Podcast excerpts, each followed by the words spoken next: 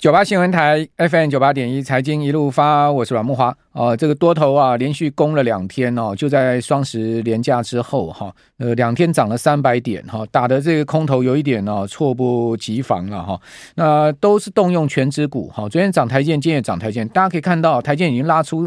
日 K 线连四红，而且攻回季线哈，这也蛮关键。那中间还伴随着一个明显的跳空缺口哈。那台建收盘涨一趴多啊，攻回五百五哈。那推动大盘指数涨了四十九点，哦，那创意呢是今天推动大盘指数上涨哦，第二大工程，哦，推动大盘指数有五点，哦，五点之多，哦，创意涨了七点六趴，哦，已经来到了将近一千七了哈，而红海呢则是。涨了将近一趴哈，来到一百零七啊，对大盘指数贡献四点哦。另外在尾创的部分，昨天几乎杀到跌停了，今天平反哈，涨了四趴多哦。伟创也贡献了四点哦，股价收一百零二点五，呃，昨天收破了一百嘛哈。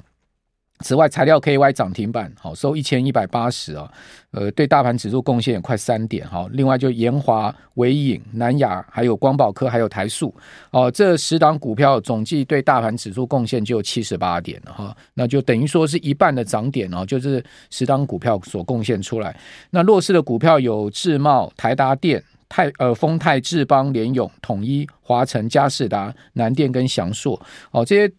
弱势股哈，其中最弱势的当然就智茂跌了快七趴嘛，好，另外还有就是呃华城也跌了三趴多哈，佳士达跌了这个二点六 percent 哈，以及呢祥硕跌了两趴多，都算是啊这个对整个加权指哈负贡献比较明显的个股，但不过这些贡献这个所有的这十档下跌的股票加起来对大盘指数负贡献不过就十一点而已，哈，那台积电一档就贡献了五十点，哦，所以可见呢外资一回来哈，台币。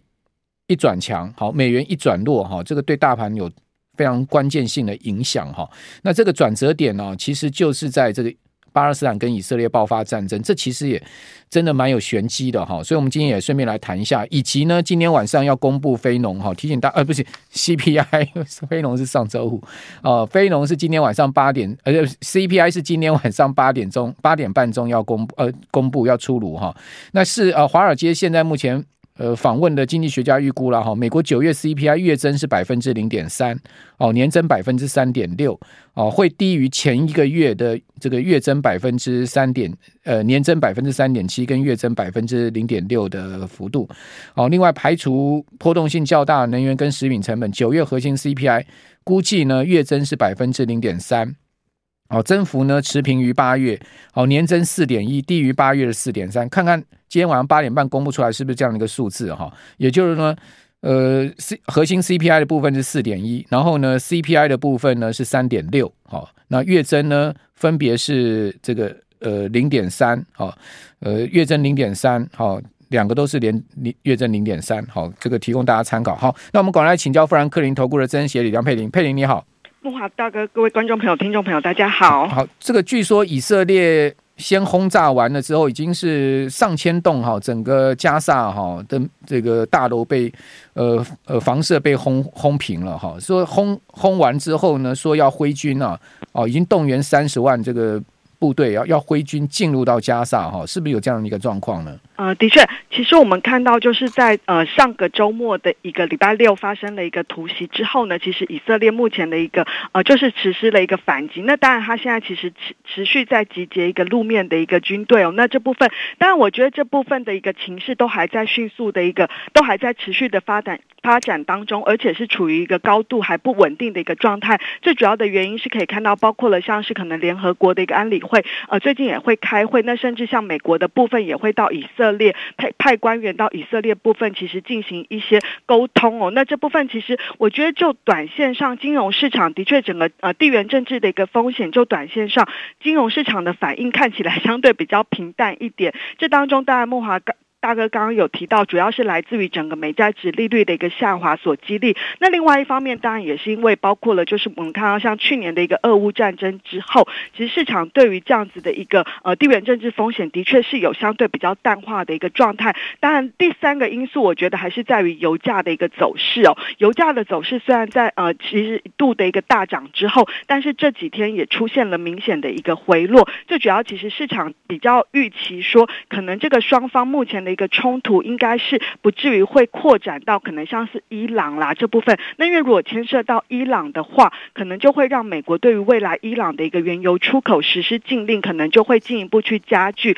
整个原油供给这部分的一个不足的担忧。所以就整体来看的话，基本上我们觉得，呃，在以色列呃以巴冲突的一个影响之下，的确就短线上金融市场的反应相对比较淡定一点。但是我们觉得，呃，最主要还是要看这个呃是冲突的事件它影响的时间跟它的范围。那如果说它的范围持续扩大的话，可能我们觉得多少还是会去呃感染到金融市场的一个部分。那第二个就是对于整个经济的一个，甚至在政策面的影响，我觉得比较大的关键就还是要看，就是在整个油价以及在整个联准会政策未来的一个方向。那这当中当然其实就是呃刚刚提到的整个今天晚上要出炉的美国的 CPI 的数据就变得非常的重要啊。那当然其实昨天美国股市很有趣的是，它虽然说整个 PPI 生产者物价指数看起来都高于预期，对，但是股市还有就债市来看也并没有太大的一个反应，反而就是在反映说就是可能呃殖利率反而是下滑的一个状态。所以基本上我们觉得，如果当然今天如果今天的 CPI，刚刚木华大哥已经提到了市场的预期嘛，那我们觉得如果整个像是呃在整个 CPI 的部分，如果说它的一个通呃。上升的幅度是低于预期的话，这部分当然我们觉得整个美债值利率还是有持续下滑的空间。但如果不如预期的话，就是它的增幅是比市场预期来的高。这当中我们觉得可能比较偏短天期的公债值利率会有一些上扬的一个压力。最主要是在于，就是大家对于可能接下来年底之前联准会可能升息的预期又会开始上升。那因为其实短天期呃受到的也就是在联准会政策的影响，所以。这部分我们觉得可能短天期的一个利率又会变得比较，就是上扬的压力会比较大，这样的话就会进一步去加剧整个目前值利率曲线再进一步倒挂的一个幅度。好，那油价其实在美国的周三呢、哦、出现了大跌嘛，哈、哦，这个跌了差不多快三趴哈，这个美油跌了二点八八 percent 哈，跌了每桶下跌二点四八美元，跌到八十三点四九，哦，布伦特汽油呢是跌了。一点八三美元一桶啊，跌幅两趴了，跌到八十五点八二。大概这个一跌下来，就把整个以巴爆发冲突的油价上涨回吐一半了嘛。好，这个涨幅回吐一半。另外，这个美元这个又走弱哈，美元指数其实感觉起来从这个一百零七点四吧，哦，就是说在以巴之前一百零七点四吧，这一波跌破一百零六，然后呢又回到一百零六之上，但一百零六好像站不太稳。哦，感觉起来美元是相对比较偏弱，最近的一个情况是这样。呃，对，呃，当然，如果就油价来看的话，其实如果你就过去的一个以巴，呃，就是中东的地缘政治风险发生之后，其实我们有去看过一些统计数据，有通常一个月跟三个月之后，其实油价都是或者是金价都是在它的一个表现是相对比较好的。那当然，我觉得这一次的油价看起来没有那么的一个强势的原因，当然部分也是在于先前已经有涨了一波了。那最近其实包括了就是对于原油需求，包括了像是一些公布的。汽油数据等等呢，都有受到一些季节性因素的影响，再加上其实刚刚提到了，就是就整体的地缘政治风险看起来还算是没有再进一步扩散的一个状况。况，所以这部分让油价短线上是出现了比较一个回落，但基本上我们觉得油价目以目前到年底之前的供需状况，应该还是处在一个相对比较维持高档的一个情况哦。所以这部分就是，如果油价维持在这样子的一个高档，可能就是在九十美元附近的话，这部分其实我们觉得对于金融市场的影响，应该是可以慢慢的一个钝化。嗯，好，那美元指数现在目前小回了哈，一百零五点四八，好，感觉还是比较疲弱的一个情况哈。另外，油价则是上去哦，注意一下这个美国西德州，好，现在目前呢是上去了快一趴哦，好，所以油价不见得就这么轻易的就就 game over 哈，因为毕竟以色列看起来是真的这一次他没办法吞人了哈，因为哦，他要带记者去看那个整个屠村，对不对？说小孩子都怎么样，那个。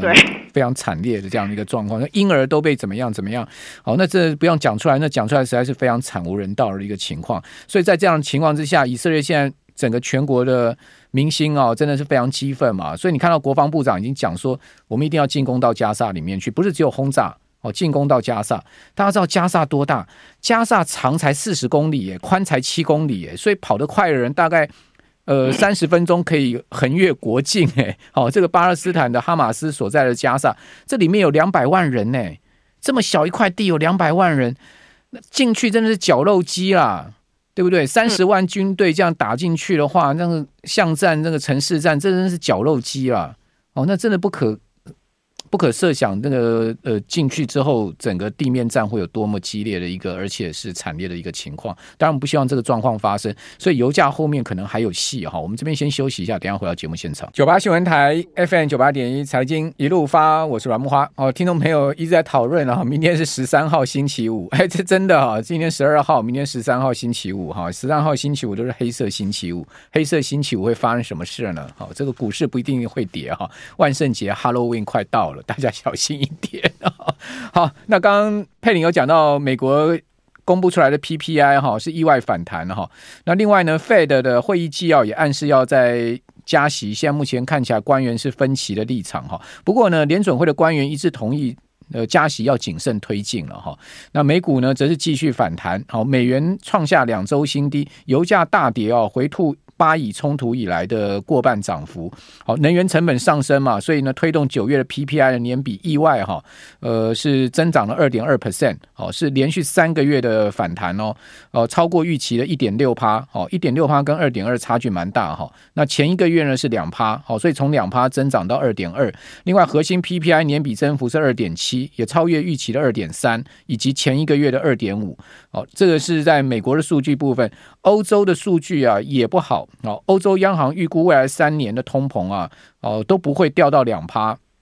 哦，同时呢，德国预估今年的 GDP 会是负增长百分之零点四，代表德国今年经济会进入到衰退的一个情况哈。那我们继续来请教佩林，就是说以现在目前的这状况来看的话，十一月、十二月联准会还会升息吗？这个升息的几率有多少呢？诶，的确。呃，如果就目前联邦基金利率期货反映的出来，其实还是认为十一、十二月不会升息的几率其实是高达有至少在六成以上。最主要的原因还是在于就是最近的一个官员的谈话。那虽然我觉得，呃，最近市场其实是有一点偏向于找好消息去解读，有一点忽略了比较偏鹰派的一个官员谈话。但基本上我觉得这部分也是，就是其实金融市场受到呃市场情绪的影响倒是蛮大的，因为。先前大家还记得，就是在整个公债值利率急速的一个弹升的一个那那个状态之下呢，市场就是完全都是去解读利空的一个消息，偏向利空消息去解读。那最近这几天市场的情绪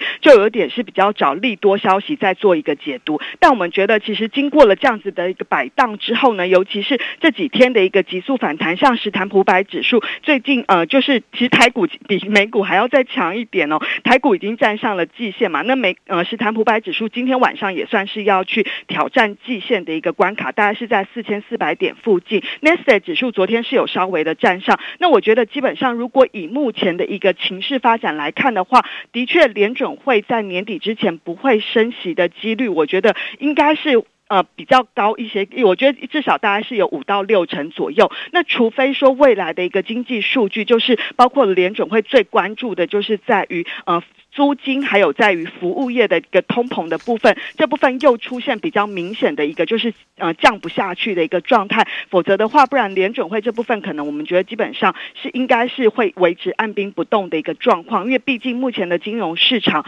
受到了就是在长债殖利率前一波的一个呃上。扬之后呢，已经出现了有一些紧缩的一个情况。嗯，好，那呃，接下来股市的一个方向怎么看？第四季呃，会迎来一个不错的季度行情吗？呃，第一个我们觉得的确是有机会的，就像我们之前呃上一次连线跟大家提到过，那时候其实市场很悲观啦。那我们觉得说，其实那时候我们是觉得说，其实从一些领先指标来看的话，呃，基本上我们觉得股市呃应该是第四季还是有机会上演一些呃旺季行情。最主要的原因还是在于，就是包括了像是一些 OECD 的一个领先指标，其实也连刚刚呃木华大哥提到了比较疲弱的欧洲的部分，在一些领先指标也开始出现了一些回稳。稳的一个迹象哦。那第二个就是在八到九月份，其实在美国股市已经出现了明显的一个修正。那我们觉得这部分也是为第四季行情有机会做一些铺陈。只是说刚刚提到了，在整个景气复苏的一个力道上，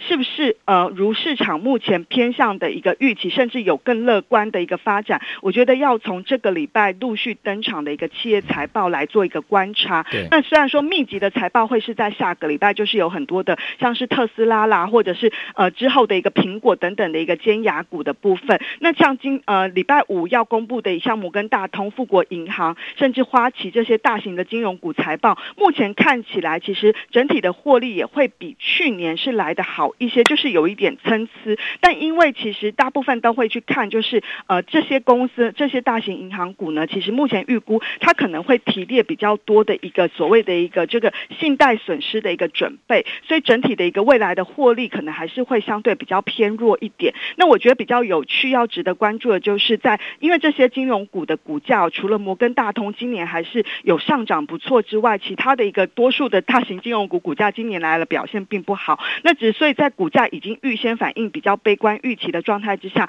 如果整体的一个财报数字没有预期来的那么悲观的话，或许股价是有机会出现一些比较回弹的一个状况。那这样的话，我觉得对于整体美国股市的一个多头，甚至是上涨的一个动能是有进一步的一个帮助。因为我们观察到，其实呃。呃，今年以来呢，尤其是即便我们看到十月三号这一波美国股市呃反弹以来，其实主要还是集中在一些科技类股，甚至在一些龙头股的部分，可能跟台股这几天的状况也有点类似哦。因为我们如果我们把史坦普五百指数做一个就是加权平市值加权平均，或者是它是一个等值加权平均，就是不要分它是大小型股这样子来做区分的话，其实十月三号以来，大概市值加权的部分，大家也是涨了三点五个 percent。那如果是一般平权的话，大概涨幅不到三个 percent。那如果像 Nasdaq 指数或费城半导体指数涨幅更大，可能都有四点六到四点八个 percent。所以你可以看到整个市场的一个涨势都还是比较集中在一些少数的科技股，甚至一些权值股的部分。那如果是今年以来这个表现又拉锯又更大了，如果是市值加权的史坦普百指数，就我们一般看的大概涨幅有十五点五，但是平权就是如果呃等权这样子等权重的一个。嗯、大概只有涨二点三，所以可见就是涨权值股嘛。对对，而且是非常集中，大概就有那七档左右。那通常其实这并不是一个股市要走的多头啊、呃，要走的长远很好、比较健康的状态。等权重今年大输啊。对对，那其实你看其他像道琼指数也是只有非常低个位数的涨幅，所以其实就反映出来，就是今年的美国股市，它虽然是从底部有一点上有上扬，但是你可以看到它的一个涨势并不是很均衡。那我们觉得，如果说未来包括了从企业财报看出来的一个结果，因为目前看起来第三季获利预估还是会衰退零点三个 percent。那这当中当然就是比较疲弱的是能源啦、原物料还有医疗等等。那反而是通讯服务还是集中在耐久材啦、通讯服务甚至科技等等是有正成长。但是如果第四季获利预估是有机会回到七点八个 percent 正成长，然后有更多像是一些消费品，像是昨天的一个百事可乐就发出比较正面的一个猜测，这样的话，我觉得对于整体美国股市第四季年底之前的旺季行情，会有比较值得期待的一个效果。其实我觉得您刚刚所讲哈，这个资金都集中在少数股票，这其实很容易可以理解了，因为你想看嘛，现在。如果完全没有风险，你去买那一到三个月美国国库券的 ETF，好，这个就做领四趴到五趴的利息嘛，完全没风险嘛。好，就是说这个流动性又好，对不对？那这样的一个情况之下，我既然要去买股票，我一定要买那个会涨的嘛。好，所以我就去买那些尖牙股哈，因为其他股票我也没有把握它一定会涨。哦，那尖牙股至少看起来赢面比较大，好，所以资金就跑到这些上面去。好，所以为什么等权重今年大输就是这样子一个情况？好，最后再问。佩林一下哈，呃，请问美债十年期的殖利率四点九这个附近真的是见顶了吗？不会再上去？因为之前大家都说五趴嘛，这波最高最高到接近四点九嘛。对，呃，一。就之前我们团队也是呃集团，我们也是认为大概会接近五个 percent 啦。那的确是这一次也是很接近，不过这两天回落的速度很快。那我觉得未来是不是有机会会再上去，甚至再重新挑战五个 percent？我觉得真的要看接下来就是在整个经济数据，尤其是在通膨，那甚至通膨的部分，就刚刚提到了，可能还会牵涉到油价啦。那因为我们觉得最近的就业市场看起来已经有一点降温，所以这部分基本上我们觉得，呃，殖利率要再大幅上去的空间，应该是已经明显的收敛了。好，非常谢谢富兰克林梁佩云协力哦。